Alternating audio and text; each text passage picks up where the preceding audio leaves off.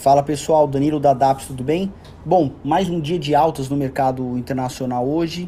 Uh, nos Estados Unidos, particularmente, tivemos aí a influência uh, da, da, das negociações que estão avançando relacionadas ao pacote de estímulo fiscal.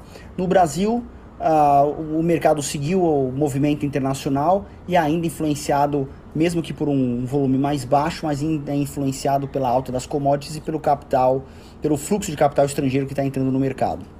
A bolsa fechou em 118.200 pontos, aproximadamente, com uma alta de 0,31%. O dólar fechou numa queda uh, de 0,39% em 5,06 reais.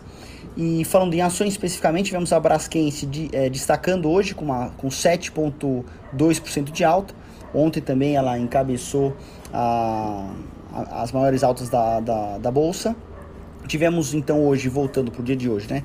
TOTUS subindo 4,8% e COSAN aproximadamente 3,9%. Do lado negativo, companhias aéreas sofreram, CVC também encabeçando com uma queda de 2,2%, Azul com 2,6% e a Ultrapar caindo 2,5%. Bom, de uma maneira geral é isso. Tendo mais novidades eu mando por aqui. Um abraço a todos e boa noite.